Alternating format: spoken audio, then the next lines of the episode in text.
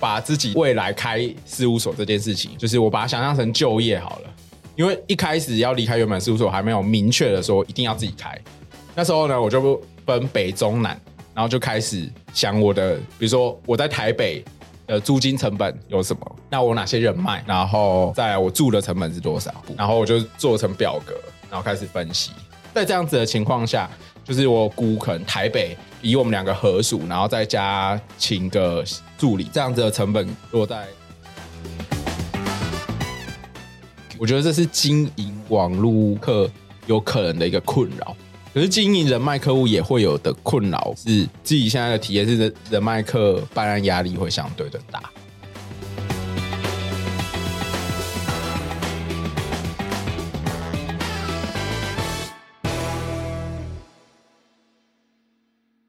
嗨，大家，今天又是律师值多少？然后我们开心邀请到一个。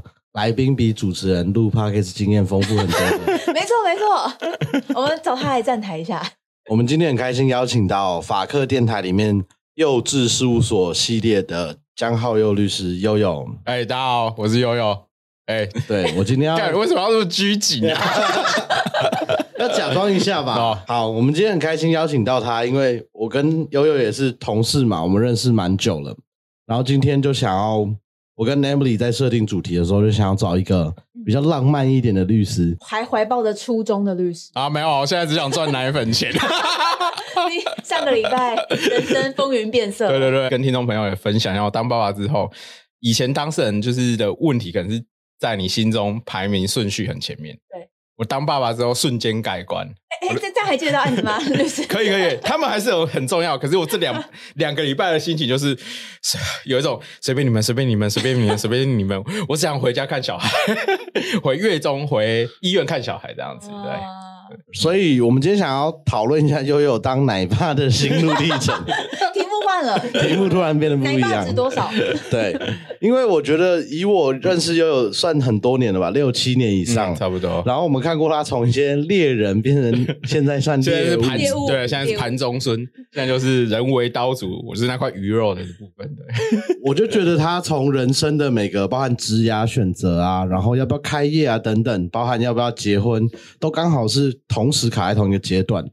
所以我们觉得他的经验其实可以很好的可以分享给未来很想要自己职业，特别是想要一个人做一个人事务所的后辈们做参考，对啊，所以我们今天就希望游泳，你可不可以先给我们介绍一下，就你自己的职业的历程，就你自己做过去做律师啊，大概做的什么样案件比较多？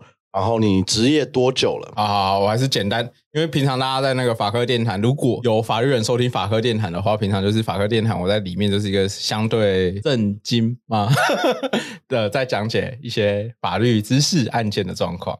然后我自己的职业生涯比较少跟大家分享吧，我自己不太不算太早考上的人，我在研究所的时候考上的，然后考上又因为就像苏伟讲的，我觉得以前你个性比较浪漫，所以我考上。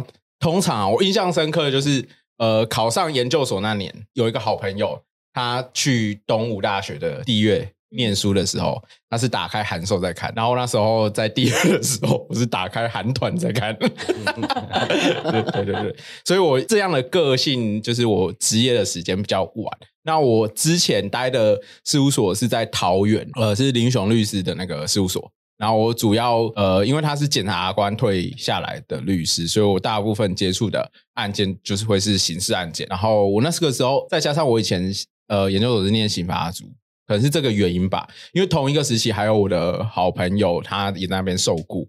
然后因为他是念民商的，所以可能老板也有，我不确定我没有跟他求证过这件事情。就是我们派案会我刑案比较多，然后他民案比较多这样子。所以大概那个时候大概。八成是刑案，实习完然后受雇三年这样子。那你花了多久时间在准备考试这件事？从认真开始准备那一年，就是有跟读书会，好像是一年多，对，就是有下定决心，有下定决心，不是只有缴报名费的话，而之前前分母的时候，对对，不是之前是骗妈妈，反正妈妈不会听。之前就是告诉妈妈我有一件事情要做的状态。但这样听起来也是没有准备特别久，就算算准备两轮，对，算算我们都不准备两个可以告诉他我们准备几。没有没有，我就我一直觉得我是运气好的那种，而且我运气好有两个层次。第一个层次是那个时候有交到一些好朋友，就是研究所的同学，他们在组读书会的时候没有抛弃我，觉得这个还蛮重要的。这个对于后续职业生涯也会有影响，因为老实说，如果开始工作的话，你大概开始会有一个困扰是，是你不知道跟哪些人合作。对，这也许之后我们后一点的题目聊到一个人开事务所的时候，也会讲到这块。那我说第一个幸运就是呃那时候有这些好朋友带我一起弄读书会。第第二个幸运是就是呃那年刚好就是我我的名次也不算很好，我觉得我算是幸运考上的，而且我那时候还在就职啊。我觉得现在的听众朋友或者是年轻律师面对就是开始分科考等等的状况，然后一直改制，我觉得本来就是一件相对困难跟困扰的事情，没有错。那你当初是什么样的时间点觉得，嗯，你不想再做受雇了，然后想要出来？然后老板把我辞退啊。没有啊，就是刚好我大概是两年多的时候有在想这件事情，因为我记得我一开始实习完的时候就有听过一个讲法是，如果你没有想要自己开业的话，那就干嘛当律师？因为我相信，我不知道你们有没有听过坊间有这样的说法。大家在当律师的这个选择上面，不外乎去大型的事务所，或者是中型的非讼所。中型大概是非讼所比较多，诉讼所很少。你们的定义中型所大概是多大的？要三十个律师？但我知道这个不符合那个法务部的统计啦。对对，通常是按照法务部那个统计，比较像十人以上，就差不多是这样子。但我觉得这又牵涉到，请问合属所算吗？我觉得不算了。对，对，好，我们先同意一下我们的定义。那大型的事务所就是你进去大型事务所，就是目标可能就是爬合伙。可是如果你在中小型事务所的话，其实我自己接受到的资讯都是会有个到顶的受雇薪资，所以除非你对于你的人生可以觉得那样子的薪资，然后二三十年没有变化，有点类似就是公务员领薪，可是没有公务员的福利的状况，你是可以接受的话，不然很多人大概你去小型的事务所当受雇的时候，你一定会内心有想过就是要当老板的。哎，那我有一个疑问，顶天的那个新灯泡，或者是几年我就会到那个顶天了？哦我我刚实我刚出来做的时候，有听过两年顶天八到十二这种，嗯可是我不确定现在是这样子。就是我三四年前听到的是这个金额，就是说在小型的事务所做到顶，就大概是这样。可是八到十二，我觉得蛮惊人的。而且两年哎，因为如果以月薪来说，就是让我们敬爱的学长哲律是不是，他们的薪资，不管你在 PDD 上面啊，或是看到人家在介绍的时候，他们的起薪是公开的嘛，嗯对大家来讲都已经算是蛮高的。然后会有人质疑是不是有一些套路要拐人家进去，但是也是大概到七万多左右。刚刚讲的是一切 OK 到顶的状况，哦，所以你真的有身旁的朋友两年拿到八到十二？呃，三年以上的有听过，可以到这个数字的那类型的事务所，有可能是不是传统案件的事务所？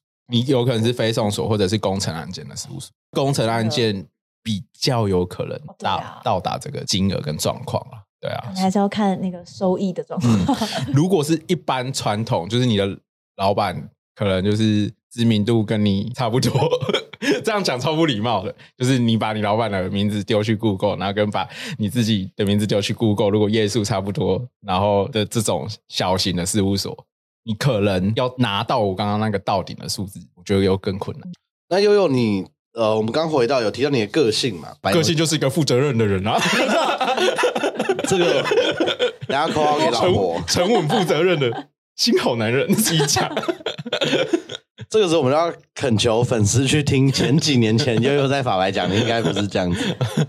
那我想问，就你觉得像你刚人生或职业有一些转变嘛，包含被辞退，但你觉得你的个性跟你后来决定自己出来开业这件事有没有正相关？呃，我觉得的我比较像随遇而安型啦，就是我当初因为一开始约其实就是前三年，这个也可以公开跟大家讲。然后老板那个时候就是大差不多三年到，那呃，我本来有要再待一阵子再走。那后来跟老板沟通的结论是，反正就是约到，然后就离开，然后我顺势回南部这样子。我觉得个性一定会影响这件事情，对。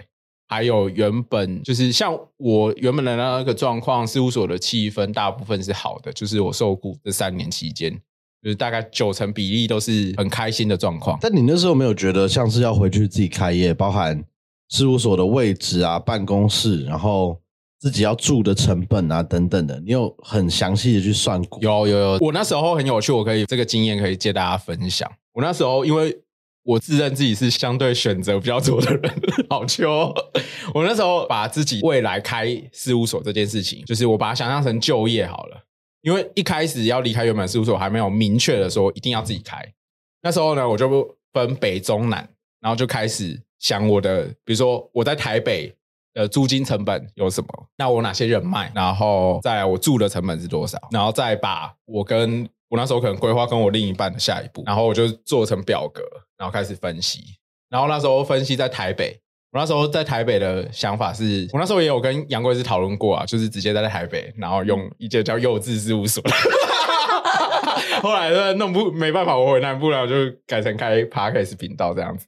然后那时候有一个想法，就是好，我我跟他一起弄一个合署的空间。嗯，我们两个都是那种相对可以接受办公环境，不像传统事务所那样有一个独立的空间，一个 OA，一个颇具规模的会议室。我们我想我跟他的想法大概都都是这样子。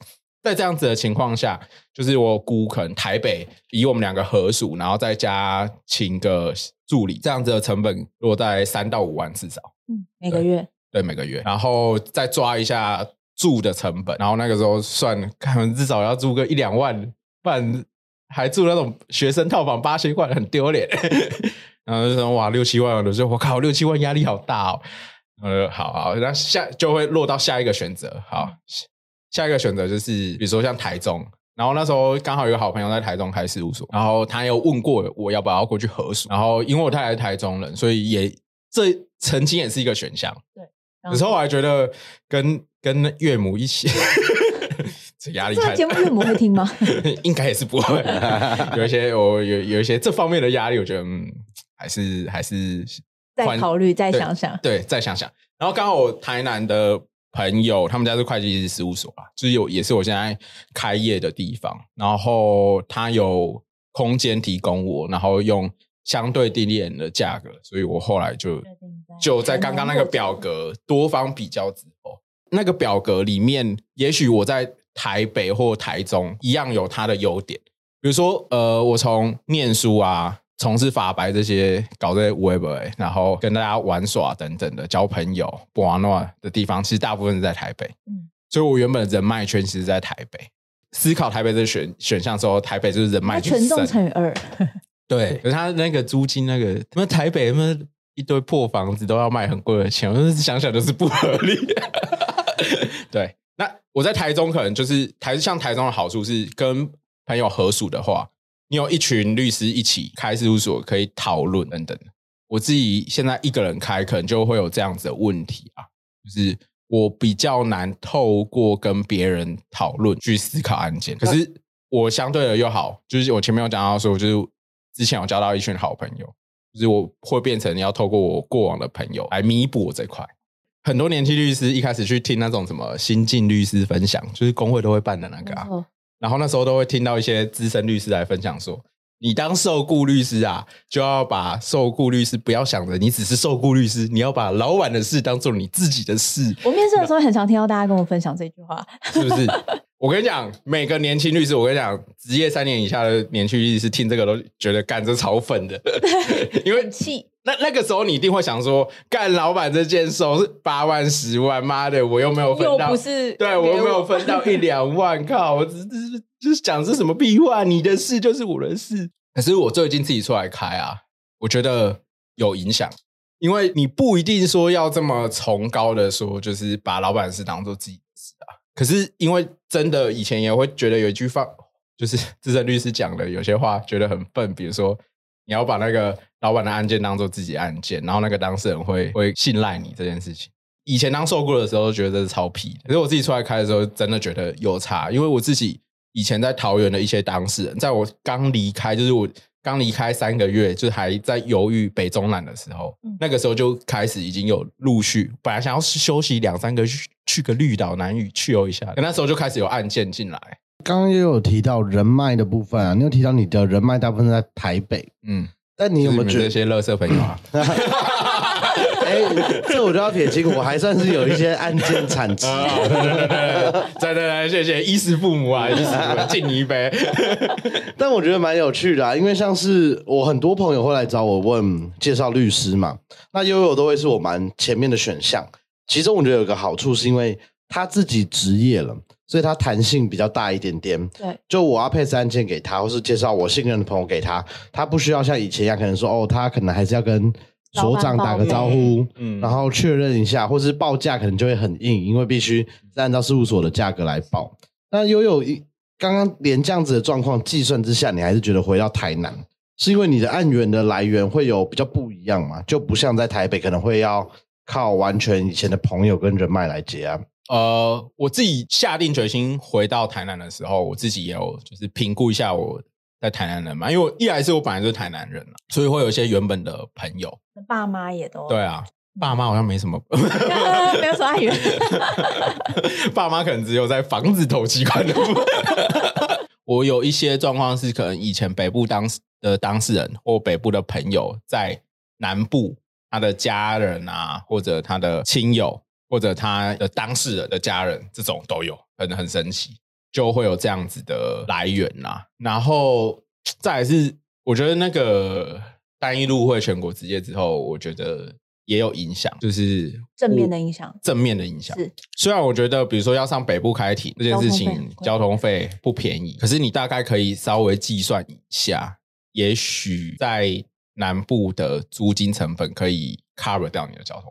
我自己那个时候在人脉的这件事情，就是我有一些以前认识的朋友，后来可能有从政啊，或者想要从政的啊，然后所以我就会去从这个面向去拓展一些比较传统的行销方式。对我就有去蹲议员服务处啊，对啊，虽然那种议员服务处的蹲法有两种，有些那个议员他们的服务的方式，因为我刚好两种都有啦，有一种就是呃民众有需求的时候，然后约固定时间去服务处，呃，比如说他今天扫街，然后扫到模 A，然后模 A 有一个问题要问，然后就好，他就帮你 pass 模 A 来，然后跟你约这周的礼拜几，然后到服务组，这是一种。然后另外也有议员他是定点定时服务，这种就比较累。每周二四，对对对对，然后大家来排队。对对对对，这种如果没有一群律师跟你轮的话，那个时间成本还蛮高的。我就是我用这种传统的方式啊，一方面是刚好有这个机会，二方面是我觉得我真是超懒惰的。你知道我下去啊，就是我我是一百一十年三月十五号搬下去的，嗯然后那时候我就请我朋友帮我设计了名片，然后建了网站，然后看从那个时候我网网站资料到现在一年都没有更新。但这个我觉得蛮有趣的。我们刚刚提的，像悠悠说到网页一年都没有更新嘛，因为是不是？据我所知啊，你现在事务所就是 one 年 only，就只有你自己。那是其中一个，啊 那其实是是我懒啊，而且就刚好就是我三月下去啊，然后我六月之那个艳遇棒两条线啊，对啊，然后两条线之后又刚好同一周去看，就是下定买房子，然后开始装修房子干嘛，所以就是全我全部的事情就是嘎在一起，我在我在替自己找借口啊。你人生的步调有一个解压缩的感觉。对对对对对，所以就是刚好没有，可是我觉得超神奇的哦、我这样子我还要网络课、欸，从哪里来的啊、法科电台吗？呃，有法科电台的人去议员那边做免费咨询的，这个有。对啊，呃，实际接案的没有。然后网路课是再不济，我也是有把自己的事务所放上 Google Map，可是我没有投广告哦。然后就真的有那个那个当事人他是经营旅馆业的，然后他遇到一些问题，然后他就是直接用 Google Map 找事务所，然后他就一家一家看这样子，他就打电话咨询，然后刚好我就是我在电话中，他觉得我是唯一有热情回答他的律师，对，所以我就哦，好好好，就就有这样子唯一唯一算唯一的网络课，我觉得还蛮神奇的。那你觉得在像台北你也熟嘛？然后在职业的桃园跟台南这几个一样都是六都的大城市，你觉得事务所经营起来的风格，或者会遇到的服务的民众有没有什么样不一样的特点？我觉得北部啊，像因为我北部主要那个时候还是受雇，然后那时候老板也有丢网络广告啦，就是北部的事务所大概很难避免这一块。然后那边那时候的网路客来的话，有些有些还蛮蛮板的，某种程度就是比较难应付。我。说应付？要求比较多，还是一来是要求不大少，爷性格？要求不少，然后大爷性格以外，有些会他会想要占你便宜，他会觉得说你没有回答到什么东西，那为什么咨询要这个价格？或者故意说啊，你什么律师咨询都这样这样这样，就是他会拿其他律师咨询的结果或者其他律师咨询的收费来跟你 argue。我觉得这是经营网络客有可能的一个困扰。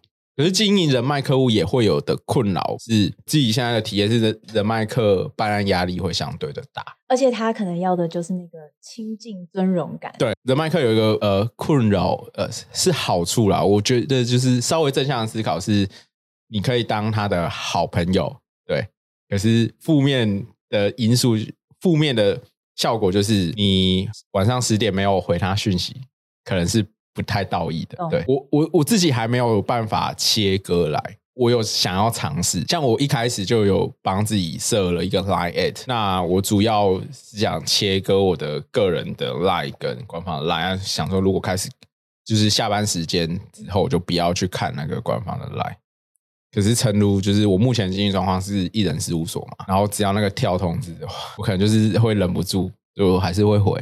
然后，而且如果那个客人是人脉客的话，嗯就会觉得不能不回。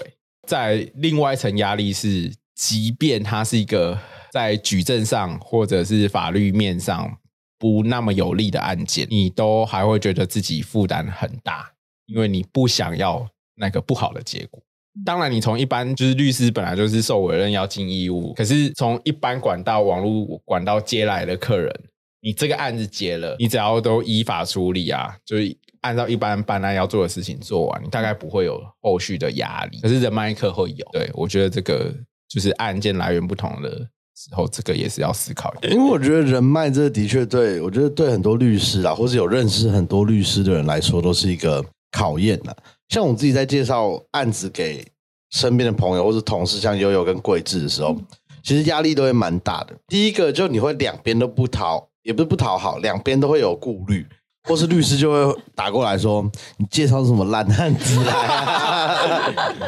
所以我自己都会多做，像我都会先问嘛，就我们也会有蛮多工作啊或者什么认识上的朋友的案子来，我都会问的蛮细的，就是你到底，因为我们觉得一般透过网络啊，或是会很着急找身边懂法律的人想要找律师服务，他们都有一个特点，就是他们很容易其实不知道自己想要的解决方法是什么。嗯，就他有时候也不确定，他只知道他遇到一个问题的，但他不确定他是想要告他，还是是目的是想要拿钱。还是是只想律师打电话给他，对啊，所以我觉得前期这样沟通起来，再转接给律师，那个压力也很大。或是如果他也是很熟的朋友，转给他，就说：“哎、这是我也很好的朋友，那就麻烦你了。”那个心理压抑力，我觉得应该又是层层会叠加上去的。没有错。那我也想问悠悠律师，就是那你觉得，譬如说这三年的受雇经验跟现在确切的薪资差异，这可以问吗？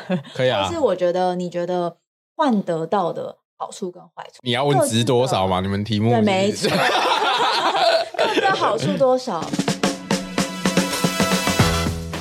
大家好，我是悠悠律师，你现在收听的是《律师值多少》哦，原来你们值是职位的值哦。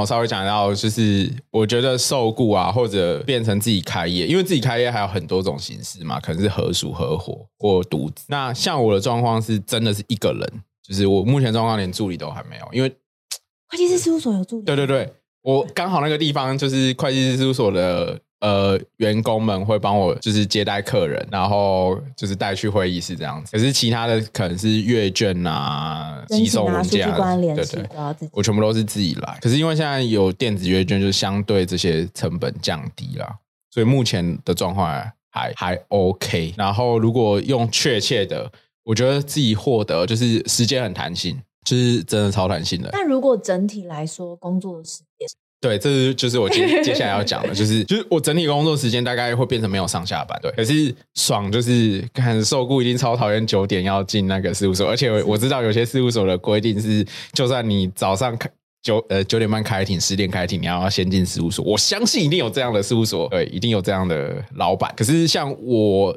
我自己前所不是这样子啊，就是是早上要停，不一定要进去的状况。那如果是自己是老板啊。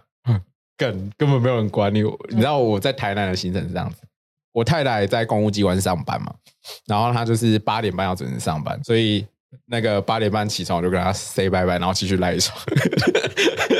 老婆路上小心哦。对对对，拜拜。然后我就我就会赖到大概九点，虽然是赖床啊，比较积极的时候，比较忙的时候，我就会躺在床上用手机处理事情，然后处理完之后，他就起来，然后准备因为写状什么，我的我还是习惯去办公室啊。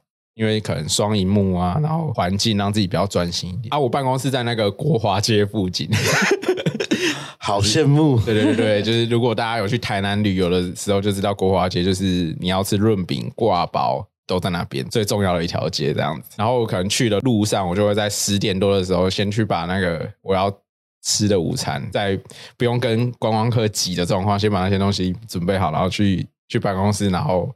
吃东西，然后就开始开始工作，就是是相对惬意的，就是这个弹性是有的。然后，如果从这个面向来看，因为你以前在受雇的时候，你工作多少多少时间，你是算得出来，所以你算得出来你的时薪。对，那自己开大概没办法这样子算，所以你大概只能用年薪去估算。然后，如果用年薪估算的话，我觉得比以前好大概两倍吧。以以前的所得薪资给的好吗？我要偷问这个，就是。一年没有到一百，对，可是是八十以上，所以听起来是蛮不错的，就是好像好处大于。谢谢大家的那个承蒙各位的那个案件介绍跟各位的支持，还有幸运，呃，而且我传播精神应该熬了，可能有差。等过五年来看，我是不是回答一样的啊？我们可以在希望节目还活，希望可以撑五年。对对对 对，因为刚刚有提到说，就是。时间弹性，整体的工作时间是被拉长的。就是那密度的高低呢，会不会其实当老板压力难免比较大一点？因为毕竟下个月会不会案子？呃，可能毕竟已经没有固定薪资了。我觉得就是我自己至少这一年的话，的确会有这样子的想法，就是可能因为已经没有固定薪资了，所以你会慌。那慌的时候怎么办呢？就会想说给老婆养就好。就是。还是会慌啦啊！可可是就是呃，我觉得就是照着你的节奏来，嗯，对，因为你你也不用压力太大，因为如果真的拓展不到案源的话，就去投折率的履历就好了。你太对了，对，就是你可以考虑再回去受雇，或者你可以考虑变更，因为不是每个人的独资成本都可以像。我一样，就是我的独资成本相对低。假设你要负担的租金成本相对高的话，然后你这样拓展案源不顺，然后你又自己开，你觉得压力很大的话，你可以变更你的开业形式啊，改成合署啊，对啊，这些都可以纳入你在开业时候的思考。可是合署跟你现在一人所会有差别吗？因为合署还是要必须自己掌控自己的案源。呃，假这样讲哈，假设你是一个独资自己开业的事务所的话，那你。每个月的租金成本一定是高于合署的，对。那光这边的话，可能就至少你就差大概差一个法服案吧，对啊。你用这样去算，我差个一个月要差个两三万，年差三十六。我刚刚有一个题外话想问，觉得譬如说，如果自由惯了的律师，真的还有可能再回来受雇吗？呃，受雇薪水够好的话，可是受雇薪水够好，你说就是要比。刚刚说的一百六高许多，我觉得每个人想法可能会不一样。比如说，就是一薪资当然一定是一个必要的考量，对。再就是成长性，比如说像我自己开业，那即便我就是在刚刚那样各种方式的拓展案源，即便我认真的经营网络好了，你有些案件你大概还是没有机会去处理。比如说大型的贪渎案件，你不一定见得到。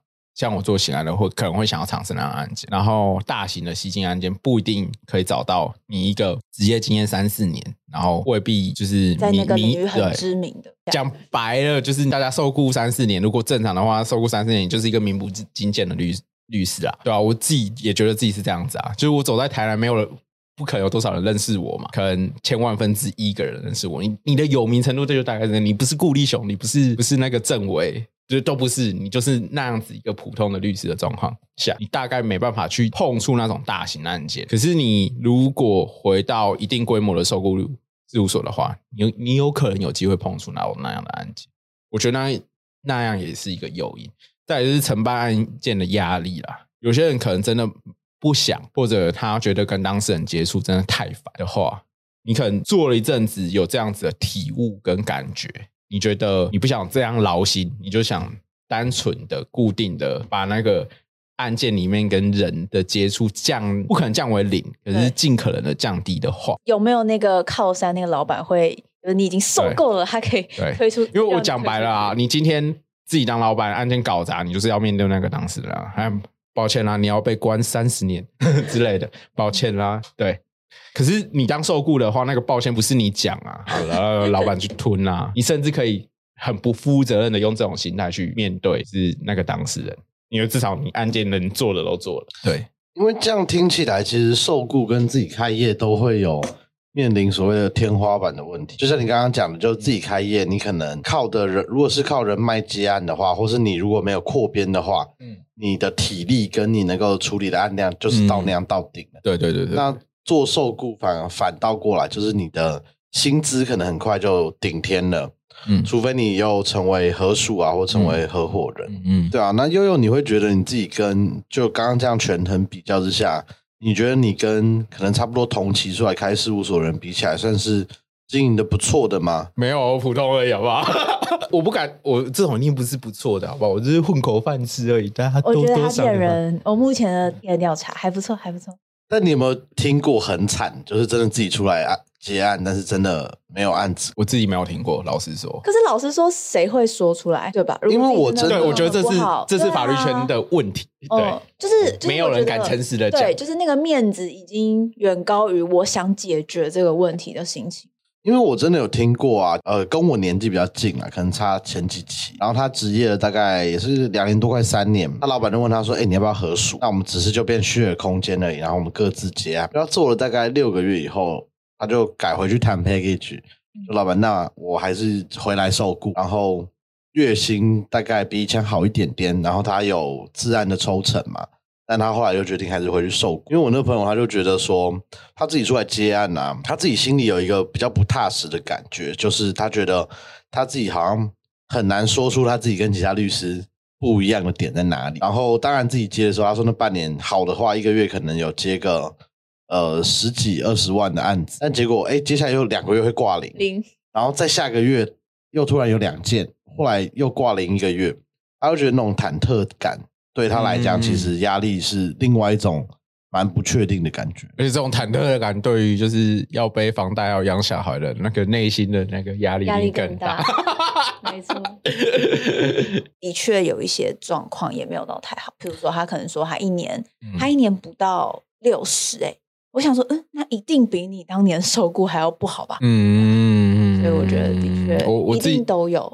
可是我看我朋友换车换房子的状况，都觉得他们一定赚的比我多，因为他们换勇敢啊，他们换比我好的车子，跟换比我好的房子。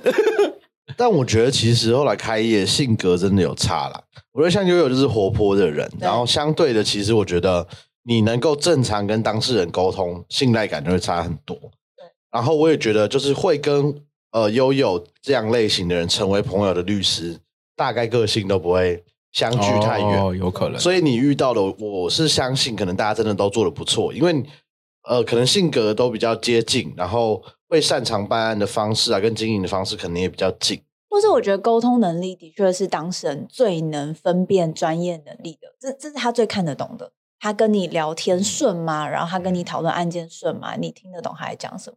对，我觉得这个还蛮关键的。对啊，自己觉得，因为其实不止法律圈啊，各行各业好像都还蛮必谈薪资或自己混的好不好，大家都普遍就是会有社会的压力。呃，我觉得有一些观察，是我自己的观察就可以知道，就是他的状况 O 不 OK。比如说，就是你常不常在法院碰到他，还有我我自己以前当受雇的时候有遇过，就是那种出来当过一阵子律师又回去。哦，是司法官的，就是又转任回去当检察官的，就是呃。相遇跟谈吐，就大概知道他应该是出来当律师没有很顺，才又回去当法官。对啊，给大家也观察自己朋友的方式。你觉得还有没有什么特质是比较适合，真的适合可以自己开锁的？我觉得最基本的啦，就是或者我有想过一个方式，我比较不喜欢讲说，比如说你个性木讷，不善与人沟通，就不要自己开。我我觉得这不是一个没有说一定不行，但是就是等于说你要在比别人多找到另一个强项，对因为这个就是大家都有这个优点，但是你却相对分数弱，那你一定要找到一定可以碾压别人的优点，你就可以再战胜。我我自己的想法是，假设你呃个性木讷，然后不善与人接触，可是你很认真办案，嗯，那也许你可以来找我，就是你可以找一个对个性互补可以合作的人，然后一起去。做合伙，各司其职。对，我觉得这也是一个方式，然后这也是可以让你脱离受雇的方式。对我觉得这可能是我觉得比较好的建议，就是因为觉得人有时候要面对自己诚实一点。嗯，就是你你可以检视一下自己，像我检视自己，就是知道我自己很长那个撞头撞尾会写错字。那我可能就是出出撞的时候，尽量要印出来检查清楚，然后再去抵撞。对。那像我就知道我自己容易有这种小缺失，那可是我知道我个性是相对活泼，然后可以出去跟大家 social b o n d 那可能会认识人，那就有一些案件的状况下，那我的强项可能就在这边。然后再就是下一个是设定自己的目标啦，比如说这样好了，就是用那个刚刚那个假设出来做，可能他年收只有六十的律师当例子，好，那。如果他是在云嘉南地带生活，也是很好过活啊。就是如果你你虽然是这样子个性，或者你认知自己是这样子的状态的律师，然后你怎样子让自己过得舒服，就是我觉得你要出来开也是可以。就是不要，我觉得大家都不要太跟同才比较的话，你就不会给自己太大的压力。嗯。很正向，对不对？太鸡汤的意思，不知道怎么回。当爸爸，当爸爸以后就不太一样了。没有，哎，这这这个就是我觉得还蛮蛮重要的一件事情啊。因为如果啦，如果像我，因为我现在算还活得开心，然后我的案件，我的案件也没有说到超级稳，我也是会有大小月的状况。就是比如说，假设比如说我有一个月接到四五十，然后。我就我就会跟我太太说，我是接下来两个月可以不用工作，不用接案了。她说不行，你感觉会半年都没有接到新案，所以你还是要认真，有案件来你还是要接，不能拒绝，因为你有小孩，还有那个房贷要缴。我说好，对，还是会遇到大小月嘛。那反正你就是这样平顺的去面对，然后。刚刚有讲到，就是你要对自己诚实的部分是，如果啊，像我这样子的状况，就是我刚刚透露自己的状况的那样的薪资，虽然还不错，可是就是比起我知道的，跟我同辈的人，我看他换的房子跟车子，知道我是，就是我就一定没赚他没有那么多啊。那如果我一直这样去比较，我心情一定会不好啊，会啊。那你自己有个目标吗？就是跟现在你的收入相比，就是你。有想在成长到什么阶段，或是要扩大事务所的规模吗？你自己对于自己的事务所的未来，你希望它长什么样子？其实我算蛮保守的，就是呃，像我自己啊，第一给自己第一年设定的目标，我觉得那个如果大家听了可能会觉得我靠，你好废哦！就是我第一年设定的目标就是跟受雇一样，就是因为我我觉得太不许自己，就是你会很累，心情会不好。我觉得心情好是一件很重要的事情。所以呢，我第一年目标就是我跟受雇一样。可是你看哦，我跟受雇一样的话，那我时间变弹性的话，那我是不是赚？嗯，我是赚。我就抱着这样子的心情经营我的第一年，赚得闲。对对对，赚得闲，赚的可以在王氏鱼皮吃卤肉饭跟喝鱼皮汤，爽感赞。好，那在下下一年的目标啊，第二年的目标，好，现在就是叠加小孩的奶粉、尿布跟房贷之后。好，那我可能这个第二年的目标，可能是我可能希望这年，就是我办公空间可以人要变大，我的办公空间我可能需要一个助理来帮助我把案件变好，这可能就是我第二年的目标。那至于那种播画未来五年、十年的这个，我目前是没有，就很诚实的跟大家讲，就是我是一个 西搞西当登伯币加住韩吉这样的状态，就是，可是我大概会觉得假设啦，就是理想中我可。可能还是会希望我可能做一个大概四五人的事务所，然后有一两个助理这样子，然后舒服的活，或者是这是其中一个就是野心，另外一个就是我希望至少就是我的那个家庭年收入维持现在的状态，然后到房贷还完，然后不要过度的通膨，我可以开心的过完。我们的二三十年也是很好的选项。那我有一个疑问，就是既然悠悠律师是浪漫派的，那为什么你既然当律师都一定要自己开锁，那你为什么不想开中型锁，不想开大型？很累啊，很累啊，不想要，就是或者是我觉得可能，比如说你逛，你去问那些开大型锁的，他有时间去吃卤肉饭？对啊。他可以早上十点，然后那边吃卤饭，不可能吗？不行，他一定是早上五点起床，然后他可能就会开始准备一天的会议跟行程。对，然后他可能要开到那样的锁啊，一定会有成本压力。就像我刚刚一开始出来开业的时候，我是会先计算成本啊，就是我不会画画大笔，说就是就是这方面我相对保守，就是你可能计算你到十个人的。事务所的时候，你的每年成本你算得出来，嗯，那算得出来，那就是一个压力了。所以我就是觉得把自己 keep 在这个很小很爽的状态，好像还行。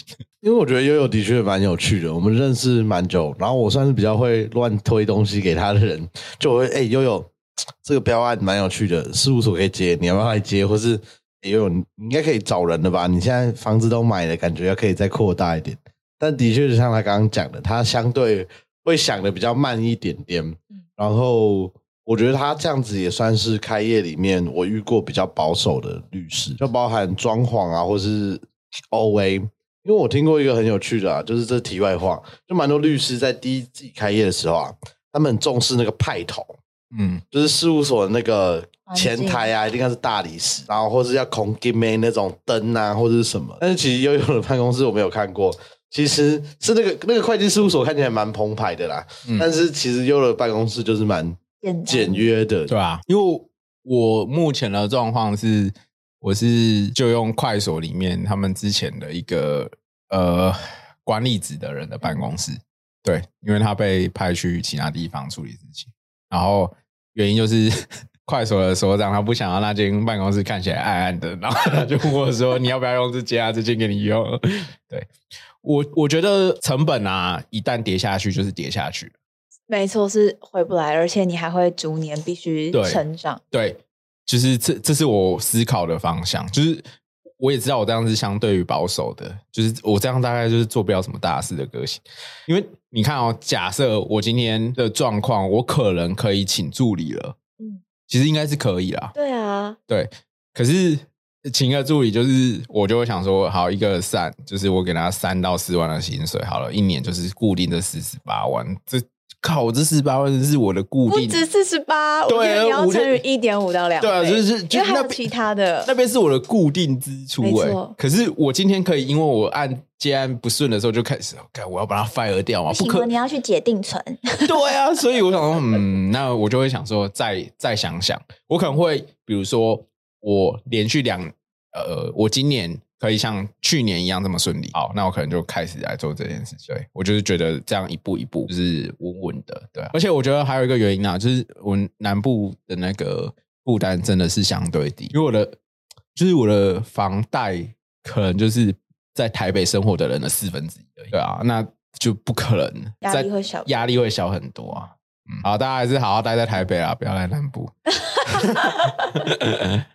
那也想问悠悠律师，就是你觉得，就是呃，受雇的时候跟开业的时候，你觉得呃自己自我成长的面向会有差别吗？会不会其实开业，因为毕竟自己压力更大，所以其实学习更多？还是你觉得因为受雇的时候案件量的确会多很多嘛？所以还是你觉得那个时候的训练比较扎实？你觉得这两者有什么差异？我觉得可以拆两个部分来讲啊，就是你可以把那个成长曲线。思考成就是法律面跟心理面的，嗯，然后我先讲法，就是法法律，就是你你接触案件的广度一定是受雇比较多，所以即便在中，即便在小型所、中型所，还是你觉得一定要在中大型所，你可能看到可以比较看到比较更厉害的案件。我自己听说来的，就中大型所，因为它分工比较细，嗯，所以你有可能专精某个类型这样子。可是我觉得不管是小型或中大型所，你可能就是学习的在法学上面，还有接触案件的学习深度会比较好。比较好的原因是，就是比如说你假设你真的非常深入，然后你就是你你实习完之后就自己开业，或者你工作了一年或一年半你就自己开业，可是。你就是还是一个名不见经传的律师？你觉得一个名不见经传的律师，他那个当事人有一两千万的那个公司案件，敢丢给你打吗？不敢吗？还有就是今天他已经贪渎要被抓了，那种什么贪渎案件、助理费案件或者等等的，他敢直接丢给你处理吗？大概也不敢。啊，或者他今天有要面对一个什么死刑、无期徒刑或七年以上的重罪的，他敢丢给你弄吗？一定不敢啊。或者今天货款一两千万，他敢就是丢给你这个？小律师收，不是说都没有机会啦，嗯，可是那个几率值很相对低，对对对，除非你有可能真的是非常神武，然后你取得当事人信赖，或者你的人脉特别好，或者你有一些家族背景，让你可以接触这些案件，那当然很好，很 OK 啊。可是如果你就是一个像我，就是呃呃白手起家。对，可以几乎可以这样。就是我父母跟法律这一块完全没有关系的状况。然后你自己出来，然后职业两三年，你要碰触那些案件不可能。那你原本的受雇的老板，就是再再怎么，你觉得他再怎么不济，他一定也已经职业五年、十年、十五年，就是那个经验是，还有他累积的人脉，大概除非你特别神武，不然你很难取代。老实说，是这样子。我觉得。呃，可以讲到我用个譬喻来讲，这是我以前跟研究所同学聊天的时候有讨论到的，就是律师啊，其实是一个蛮讲究经验的。我也觉得的工作，老实说，我还是会很尊崇那些就是大我们是就是已经职业一二十年的律师，因为毕竟他累积的经验不是就是我们这些菜比吧很快四年五年，除非你有很大的诉讼量可以超越他。那比如说像工程师的学习曲线，他们可能就是。经验就是，就我所知，就是他们可能一开始学习的东西是相对重要的。对对对啊，所以我就觉得不同的行业别也有差别。然后这是就是实物面处理案件上面的学习曲线，我觉得开业跟受雇有这样的差别。你开业如果一开始呃在白手起家的状况下，你可能可以接受案件。的面向就会比较单纯，不外乎可能就是家事策划。对，那除非我自己是有一些其他类型的案件啦，对，可能就是有我有一些大的型，那有有幸可以接到。对，那可是如果没有的话，就我从一边一些身旁的人，他们刚开业，可能就是真的还是从这种小型常见的民刑事案件开始。那这个就是当然看，就是有钱赚就好啦。对，这当然也是一个。可是你不会想要做三年、五年、十年都做这些吧？对。可是你在受像我之前在受过的时候，我就很有幸的就可以参与很多大型的刑事案件，或者涉讼金额很高的刑事案件。这样子的话，就是我觉得那段时间在受雇的时候的成长是很快而且很丰富的啦。可能还有前辈带领，对，或者是老板带领，嗯嗯嗯，可能那个学习的速度会不一样，或者有人会。提点、指点迷津的那个状况，江湖一点绝，说破不值钱。然后从这边刚好可以讲到，就是有老板可以带领这件事情啊。就是你自己，我刚开始，就是我大概刚开始做的前两个月，都还是从三月到六月到现在，就去年刚好有疫情那段时间很 chill，就是很很舒服。就是我 我还是有案件进来，嗯，然后可是不用开庭，很爽。可是后来啊，就是我开始，比如说去开庭啊，干嘛？我在台南习惯骑 i 就是我是小律师，就骑着我的一百红色的一百，呜，就是 W O 那个型号的 i 然后我有一天骑车，我就在想说，靠！我现在如果出一个车祸，我的案件就砸了哎！我当时没有人顾哎，嗯，然后就是先不要讲家庭面的，就是光工作这块，确实没有人可以帮我接手。连就是我的我的太太可能都搞不清楚我 哪些当事人，她一定不知道我哪些当事人，我怎么去联络这些事情，然后后续要怎么处理，这是我觉得一个人开业可一定压力可能倍增。对这方面的心理压力，我觉得很难避免，一定会有。对，那这个是这个是受雇不会有的啦，是受雇一定不会有。反正辞职的时候，反正老板会找下一个，对，而且自己做，嗯，而且你受雇的时候，呃，我不确定，因为每间事务所状况不一样。我以前的老板他很，他把受雇律师跟助理的工作分得很开，所以等于我前面永远都有助理帮我挡住第一 part，嗯，比如说当事人的抱怨、当事人的烦、当事人的讯息轰炸。这些都有助理帮你挡。然后呢，后端比如说你今天那个判决的结果，呃，你没有勇气去跟助理说，我我我我到第二年、第三年其实都是一条龙啊，嗯，就一个人处理完所有的事情这样子。可是有些事我知道，有些事务所不是这样子。对，那可是你在受雇的时候，的确，假设你真的没有勇气去跟当事人说那个案件结果，也许你的老板会帮你扛。默默的敲老板的门，我们要不要一起开会？对对对对，或者是助理，助理可以先把判决的结果先通知，嗯，然后你后续再去跟当事人解释，你有一个缓冲期可以让你去做。可是你自己开业大概没有，因为每个客户就是那个客户就是你的客户了，嗯，那个当事人就是你的当事人，扎扎实实的你要面对他。对，这种就是我觉得受雇也不会不会有的。那我想问悠悠啊，你刚刚我们讲了蛮多职业啊或学习层面，嗯，如果以比较大的市场规模来说，你会觉得台南的案子或是整个律师的数量跟台北比起来，相对比较没那么竞争吗？我觉得在南部，它的那个 chill 感啊。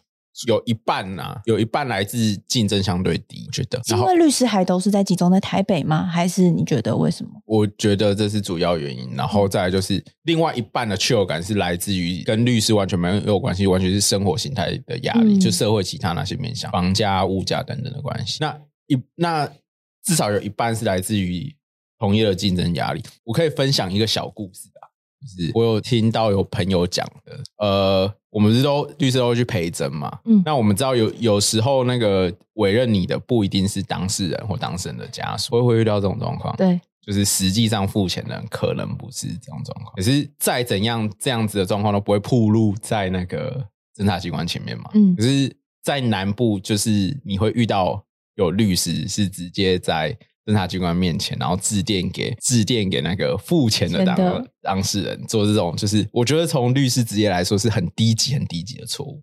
嗯，那你就可以知道，就是中南部相对不竞争的状况。对啊，我也还有一个经验是，那是一个，因为我跟快手一起，然后就是有一些快手的当事人可能会有一些问题来询问，他不一定会委任。那询问的时候，他可能会提供其他律师的经验。你就会发现，就是那个律师跟他讲的那个案件里面的重点完全是错的。对，那因为我不敢说，就是我这一年就已经经历很频繁的这样子的状况。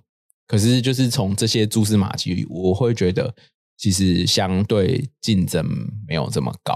对，那好像很推荐去。没有，我觉得是开业有没有 一整集听？我觉得那个北漂还是继续北漂啦，南部。